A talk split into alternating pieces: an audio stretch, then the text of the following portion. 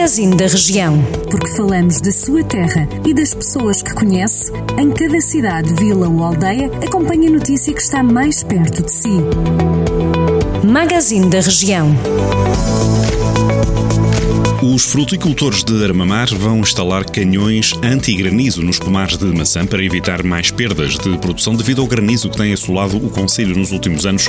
O investimento será feito com o apoio da Câmara Municipal e da Cooperativa Agrícola de Armamar. O sistema tem um custo estimado de 2 milhões de euros.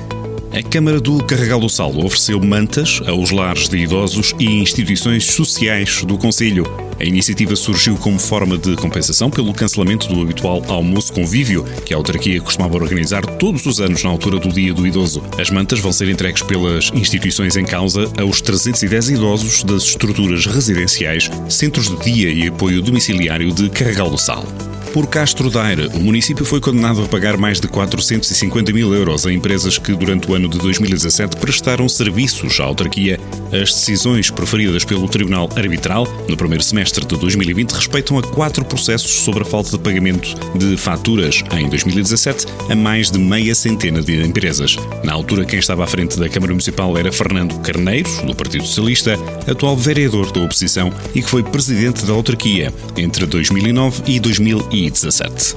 E já por Moimenta da Beira anda animada a prospecção autárquica. Um conselho que há três mandatos é liderado pelo socialista José Eduardo Ferreira e que não se pode recandidatar por causa da lei da limitação do cargo. 12 anos de governação que deixam uma grande responsabilidade ao PS para continuar à frente desta autarquia e em que a oposição vê aqui uma oportunidade para voltar ao poder. E a reconquista da Câmara parece estar pacífica para PSD e CDS que devem avançar coligados e apresentar como cabeça de lista o antigo vereador social-democrata Jorge Costa, que assim regressa às lides políticas.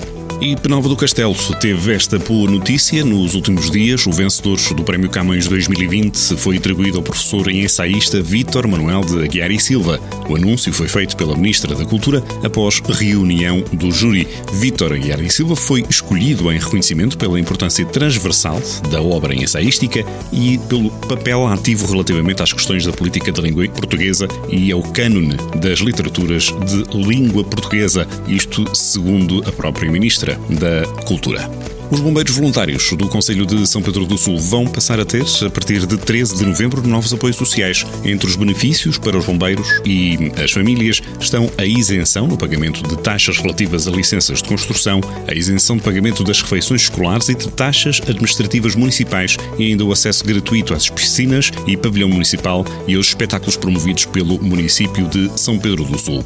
Estes são alguns dos temas que pode descobrir em jornaldocentro.pt, passando por alguns conselhos da região de Viseu e que pode também encontrar desenvolvidos sempre em jornaldocentro.pt. A atualidade acompanhada em permanência também aqui na rádio, nos noticiários regionais, com cinco edições ao longo do dia, de segunda a sexta-feira.